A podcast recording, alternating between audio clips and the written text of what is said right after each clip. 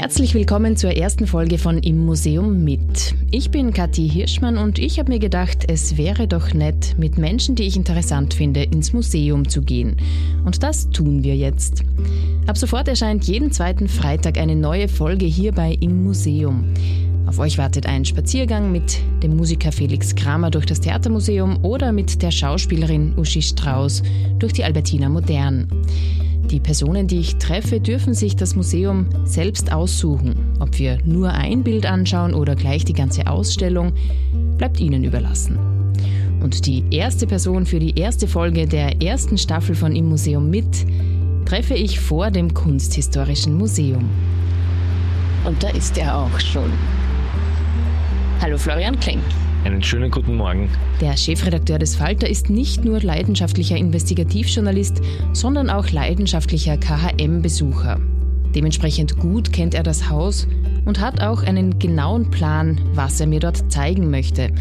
Aber den Hintereingang kennt er selbst noch nicht. Wir gehen zu den Mumien und lustigerweise steht da im Hof des Museums eine Säule und ich weiß eigentlich nicht, was das ist. Ist das ein Obelisk, der da steht? Da steht einfach am Parkplatz ein Obelisk rum. Das muss man sich mal vorstellen. So irgendwie im Hof. Na gut, schauen wir mal. Gehen wir mal los. Oh, da steht noch was. Wenn man da reinkommt, da wo die Lieferanten reinfahren, da steht einfach so ein Sarkophag. Gehen wir da mal hin. So. Da geht man so eigentlich einfach so vorbei. Schauen wir mal, was das ist. Eine ein Steinsarkophag mit einer lateinischen Aufschrift, die ich nicht lesen kann, obwohl ich so aber da hinten steht mehr. Ah, da steht was. Warte mal, ich habe zwar Latein gehabt, aber ich kann nicht mal einen Sarkophag enträtseln. Na bitte, der Sarkophag des Marc Aurelius Valens. Erste Hälfte, drittes Jahrhundert nach Christus. Also man kommt da so rein und steht gleich mal neben einem Drum, das 2000 Jahre alt ist.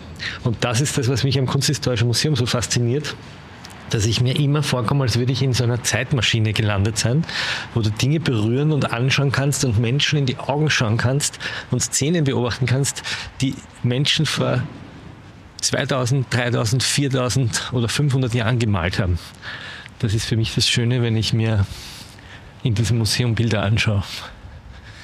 Die, die, die Lehrer in den Schulen haben uns ja die Kunst verleidet. Ähm, Inwiefern? Naja, weil man irgendwelche Dinge abmalen musste und dann eine Note auf ein Bild gekriegt hat und die Lehrer ins Bild reingeschmiert haben, nicht genügend. Und anders als meine Großmutter oder meine Mutter haben wir auch nicht wirklich zeichnen gelernt, sondern das war alles so ein bisschen Geschisti-Geschasti. Und ich habe das Kunsthistorische Museum eigentlich erst viel, viel später entdeckt mit meinen Kindern, weil wir dann einfach Bilder schauen gegangen sind mhm. und ich drauf gekommen sind, dass die schon mit drei Jahren eigentlich fasziniert waren von Bildern. Vielleicht hat sich in der Schule auch ein bisschen was geändert seither? Nein. Die kriegen immer noch Noten auf ihre Bilder.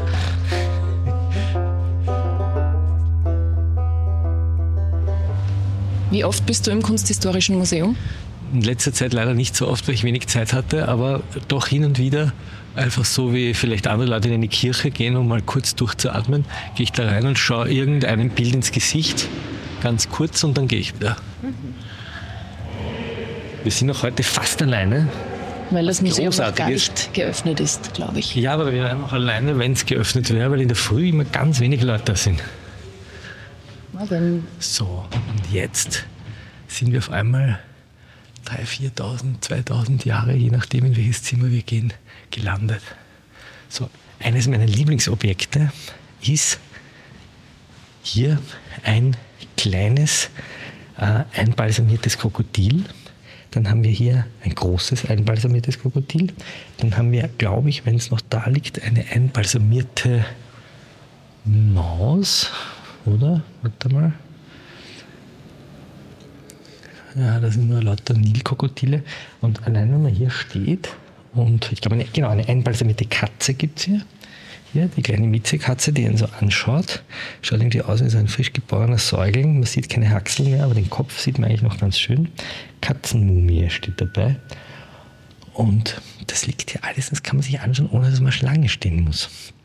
Also wenn ich mir denke, wo Touristen sonst Schlange stehen, aber vor diesem Krokodil steht überhaupt niemand Schlange. Und ich stelle mir immer vor, dass das irgendwann vor, jetzt müssen wir schauen, wie alt es ist, das habe ich mir nicht gemerkt, aber wahrscheinlich ein paar tausend Jahre, dass wir da ein Krokodil haben, das äh, im Nil geschwommen ist. Und das wurde irgendwann ähm, gepackt und mumifiziert. Da gibt es eine sehr schöne Reportage von Herodot über die Ägypter. Und da schreibt der Herodot, wie die Ägypter ein Krokodil fangen. Herodot war eigentlich der erste Reporter und ähm, Investigativjournalist der Welt. Und der ist zu den Ägyptern gefahren und hat beobachtet, dass mal die Ägypter alles anders machen als ähm, die Griechen. Also die Frauen zum Beispiel, die äh, pinkeln im Stehen, während sich die Männer hinhockern. Ja, oder die, äh, die Männer haben lange Haare, während sich die Frauen die Köpfe rasiert haben. Das beschreibt er ganz detailreich. Und dann beschreibt er, wie man ein Krokodil fängt, nämlich indem man ein äh, Schwein ähm, ans Ufer stellt und es so lange prügelt, bis es quiekt und dann äh, Fleischstücke ins Wasser haut. Und dann kommen die Krokodile. Vielleicht ist es so gefangen worden, vielleicht auch nicht. Brutal. So, jetzt gehen wir weiter. Gibt es noch was Schönes?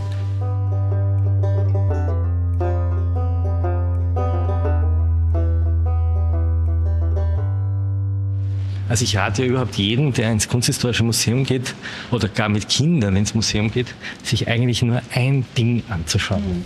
Mehr braucht man nicht. Eine Haarspange oder eine mumifizierte Katze oder eine Büste. Und das reicht. Mehr braucht man nicht. Dieses Durchschleusen.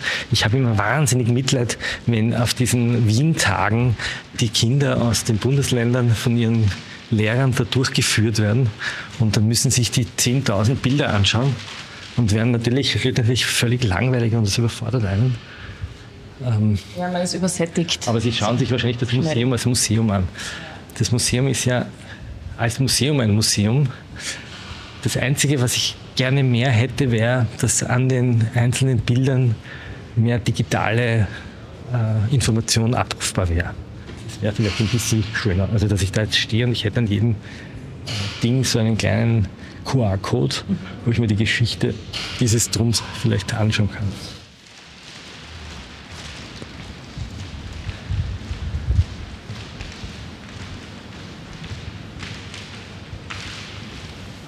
Du postest auch immer wieder Bilder, also Fotos von Bildern, von Gemälden oder Ausschnitte auch aus einzelnen Gemälden. Ich habe so den Eindruck gehabt, du bist auch ein investigativer Museumsbesucher, kann man das so sagen? Nein, das Schöne an Bildern ist ja, dass man kleine Details erkennt, kleine Teufelchen und kleine äh, Szenen und die Dinge, die sozusagen jemand, der so ein Bild malt, äh, irgendwo versteckt hat.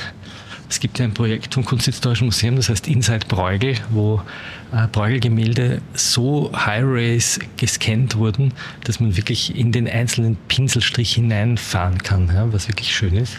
Ähm, ähm, aber mich fasziniert das. Es gibt übrigens einen sehr schönen Twitter-Account, ähm, wo jemand aus, aus, mittelalterlichen Gemälden immer wieder Details rausfotografiert, die völlig absurd sind, die ausschauen wie Cartoons. Mhm.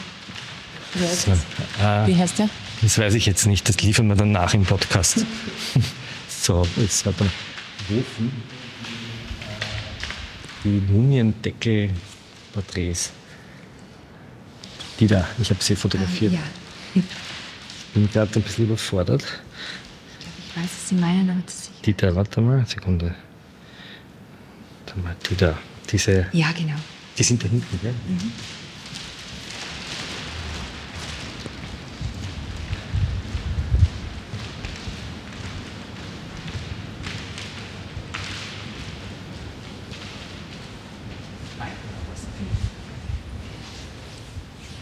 Da war ich, glaube ich, noch gar nie.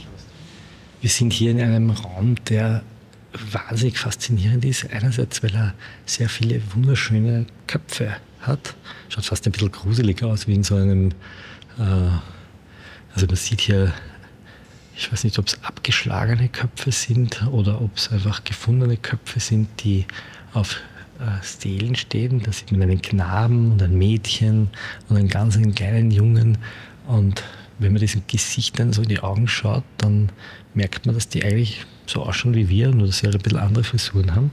Aber was hier wirklich fasziniert ist, wir sind jetzt im Saal 13 der Antikensammlung, was wirklich faszinierend ist, sind die sogenannten Mumienporträts. Das sind äh, Holzbilder, die man ähm, so ungefähr 100 nach Christi Geburt, also die sind so 2000 Jahre alt, äh, haben sich das die reichen äh, Leute machen lassen, um in ihren Sarkophagen oder in ihren, in ihren Gräbern diese Tafeln zu haben. Und die haben sich malen lassen. Und die schauen eigentlich aus wie Gemälde, sind auf Holz. Und man sieht wirklich in den Alltag der, ja, was soll man sagen, der High Society oder der Bourgeoisie äh, damals. Ähm, es ist sehr römisch angehaucht. Also wir stehen da jetzt zum Beispiel vor einem Bild von einem Mann, der so ein bisschen ausschaut wie George Clooney. Graumeliertes Haar, nach hinten gebürstet, dicke Augenbrauen, große mandelförmige Augen, drei Tagesbart, schön getrimmt. Fast ein bisschen geschminkt? Fast ein bisschen geschminkt, die Wangen. Ja.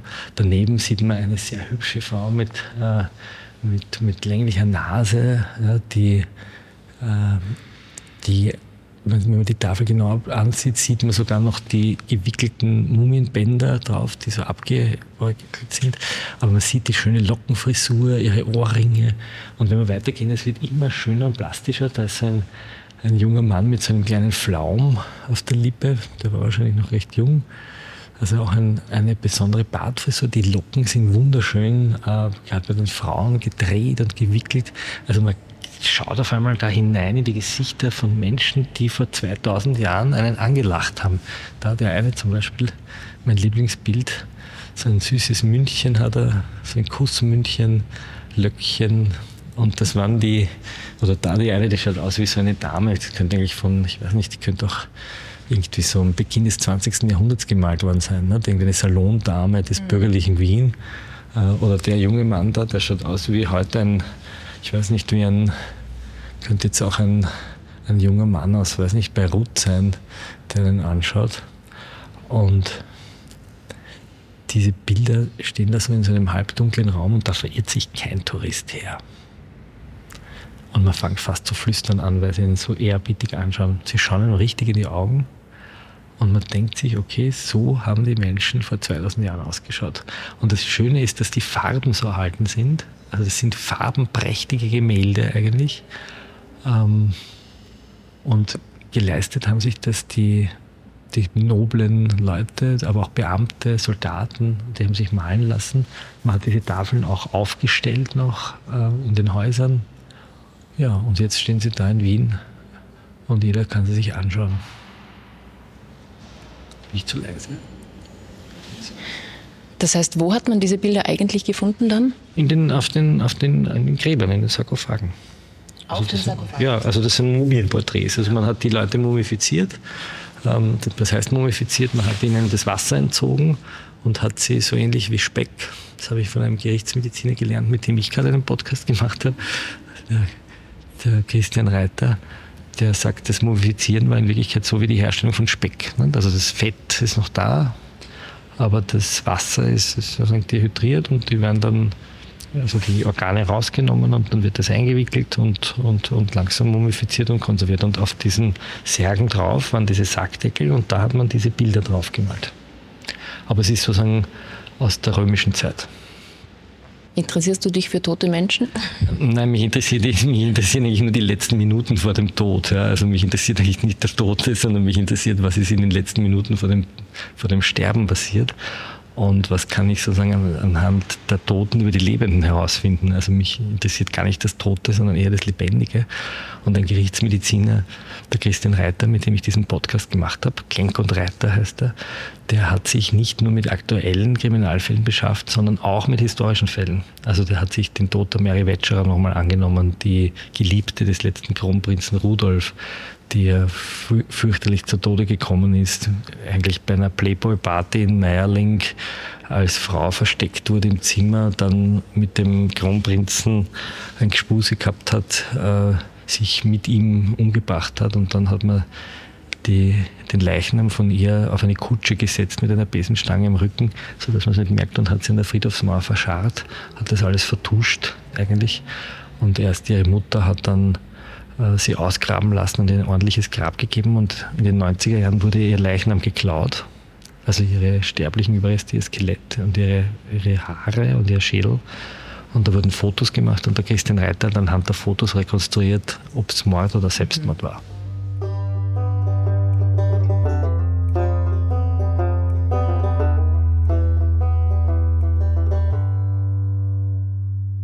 Was ist das Museum für dich noch? Also ist es. Ja, das Museum ist für mich eine tatsächlich eine, eine Zeitreise. Also ich mich wenn ich mir was wünschen würde, dann wäre ja so eine kleine Zeitmaschine, wo ich einstecke und sage so, wie hat es vor 500 Jahren ausgeschaut? Und die Bilder sind für mich jetzt weniger Kunst, also ich interessiere mich jetzt nicht so wahnsinnig für die biblischen Szenen und es hat mich immer überfordert, so wie viele wahrscheinlich, die sich nichts merken. Aber was mich an Bildern immer fasziniert hat, war sozusagen der Blick in die Gesellschaft. Ja, und darum mag ich den Bruegel gern und darum mag ich die, die Bilder gern, wo sozusagen aus der Ebene der, der Gesellschaft gemalt wird und nicht nur aus der Perspektive des Herrschers. Ja, und damit ist unser Spaziergang auch schon zu Ende. Florian Klenk muss auch los zur nächsten Besprechung. Ich hoffe mit lebenden Menschen. Wer jetzt Lust bekommen hat, in seinen Podcast reinzuhören, es erscheint gerade Staffel 2. Wir stellen euch den Link dazu in die Show Notes. Bei Im Museum mit geht's in zwei Wochen weiter. Da gehe ich dann mit der Schauspielerin Uschi Strauß durch die Albertina Modern und wir schauen uns abstrakte Kunst ich an. Ich frage mich ja immer, weißt du, wenn man so ein riesiges, wir stehen jetzt gerade vor einem blauen Bild und dann frage ich mich, wann hat die gesagt, und jetzt ist es fertig? Ist es dann wirklich dieser eine weiße kleine Pinselstrich da oben im rechten Eck, wo die dann sagt, und das hat jetzt noch gefällt? Oder, Oder war es einfach der Hunger? Wenn euch im Museum mitgefallen hat, dann hinterlasst doch bitte eine positive Bewertung. Das hilft anderen Leuten, diesen Podcast zu finden. Tschüss und bis bald. Im Museum ist ein Podcast von Sisi Grant. Musik Petra Schrenzer, Artwork Nuschka Wolf.